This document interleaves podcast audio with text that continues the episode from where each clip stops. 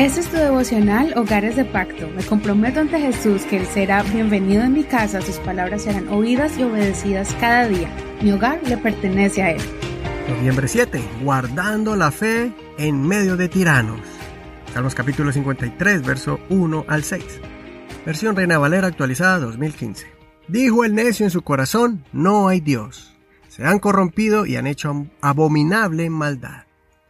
No hay quien haga el bien Dios miró desde los cielos sobre los hijos del hombre para ver si había algún sensato que buscara a Dios.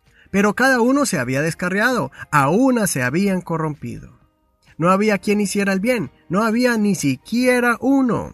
¿Acaso los que obran iniquidad no saben que comen a mi pueblo como si fuera pan y que a Dios no invocan?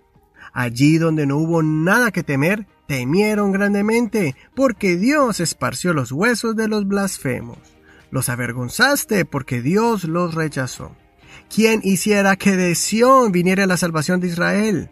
Cuando Dios restaure de la cautividad a su pueblo, se gozará Jacob, se alegrará Israel. Cuando estuvimos estudiando anteriormente el Salmo 14, estuvimos comparando ese salmo con el este, el Salmo 53, que es el que estamos estudiando hoy. Los dos tienen muchas similitudes. Prácticamente son iguales en todo el contexto del Salmo, y el tema es el mismo, sobre el necio que niega a Dios en su vida.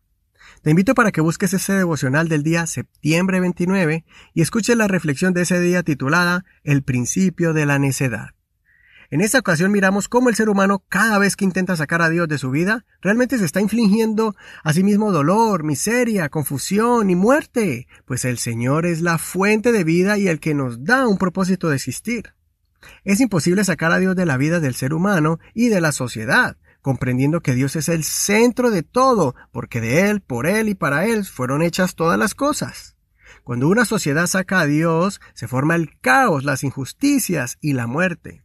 Todos los países que se declararon ateos o antiteístas intentaron sacar a Dios de la sociedad, y lo que quedaron fueron líderes dictadores que arrebataron el poder y se quedaron allí por décadas, y todo aquel que se opuso a ellos fueron enviados a la cárcel o asesinados. Comenzaron una persecución política, pero también religiosa, porque los que tienen valores bíblicos se oponen a las injusticias de los gobernadores tiranos, y es cuando en muchos países hasta el día de hoy existe la persecución contra los cristianos. Una nación o sociedad sin principios ni valores es una sociedad donde la vida humana no tiene valor. Ejemplos de estos gobiernos que han sacado a Dios son Corea del Norte, China y muchos más, que controlan su población, no solo en lo económico, sino en lo ideológico, impidiéndoles opinar sus propias ideas y es un crimen protestar en contra de ellos, los líderes y el gobierno que los domina. Si estás viviendo en una nación donde puedes expresarte libremente y proclamar tu fe sin que tu vida peligre? Dale gracias a Dios por ese privilegio, donde por lo menos puedes adorar a Dios con libertad. Eso es señal de que vives en un lugar donde todavía se guardan libertad, las libertades básicas que un ser humano debe tener en medio de tanta corrupción y maldad que hay en el mundo. Pero no solamente se ve la persecución y la destrucción que proviene de líderes de naciones y países, pero en general el malvado siempre tiene la intención de destruir al que esté al frente de su camino. El apóstol Pablo hace una reseña describiendo las actitudes del malvado en la epístola a los Romanos capítulo 3 y menciona algunos versos de este salmo y de otras partes de las escrituras. Verso 10, como está escrito, no hay justo ni aun uno, no hay quien entienda, no hay quien busque a Dios, todos se desviaron, aún se hicieron inútiles, no hay quien haga lo bueno, no hay ni siquiera uno. Sepulcro abierto de su garganta, con su lengua engañan. Veneno de áspides hay debajo de sus labios. Su boca está llena de maldición y de amargura. Sus pies se apresuran para derramar sangre. Quebranto y desventura hay en sus caminos y no conocieron camino de paz. No hay temor de Dios delante de sus ojos. Sin embargo, el salmista guarda la esperanza y habla de manera profética. Él ve a los malignos siendo quebrantados y, cuando actuaban sin temor alguno, Él los ve salir despavoridos, corriendo. Así es, al final el Señor es un Dios justo y se levantará para defender a sus hijos.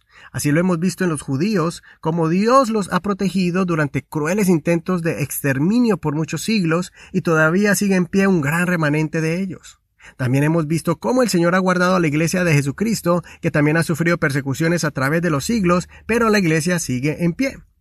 Y tú no eres la excepción. La injusticia y el odio en contra de todo lo que se llama Dios está en todas partes. El menosprecio en contra de la Biblia y la adoración a Jesucristo siempre estará allí en cualquier lugar. Sin embargo, permaneceremos firmes y veremos la justicia de Dios actuar poderosamente. Mantengamos siempre la confianza del apóstol Pablo que dijo que ante toda circunstancia difícil somos más que vencedores sobre todas esas cosas. Y también dijo, nada ni nadie nos podrá separar del amor de Dios que es en Cristo Jesús, Señor nuestro. Considera, ¿conoces algún necio que te menosprecie por ser cristiano? ¿De qué manera reaccionas cuando sufres alguna injusticia? Soy tu amigo y hermano Eduardo Rodríguez. Que el Señor escuche tu oración y te dé fuerzas en medio de las injusticias.